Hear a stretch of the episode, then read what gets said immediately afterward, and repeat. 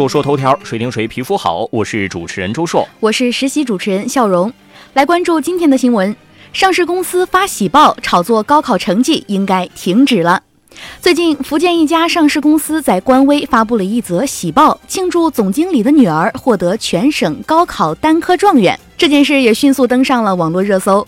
近年来，教育部门曾多次发布通知，禁止炒作高考成绩，相关措施也是越来越严格。但在社会上，炒作的氛围似乎一直存在，高分考生仍然受到大家的广泛关注。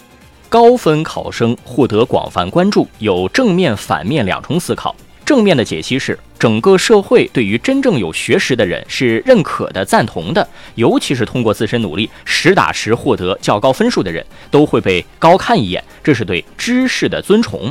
反面解析是慕强心理。同时，也有借着高考成绩蹭热点、蹭流量的现象存在，就像是类似企业发喜讯之类的。针对具体这个事件，上市公司发喜报庆祝总经理的女儿获得单科状元，这就是故意蹭热点了。这种热点蹭的还并不高明。第一，状元理论上是综合分数，你这个单科就叫状元，有些生拉硬拽。第二，上市公司的一举一动都会对投资者产生影响，尤其是通过官方媒体账号发布，显然考虑的不够周全。如果造成了股价波动，这个责任谁来承担呢？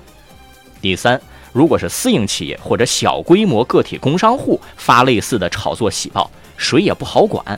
但是从孩子身心发展角度考虑，可能不太合适。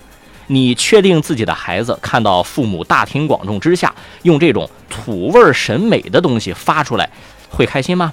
我觉得尴尬的要死吧。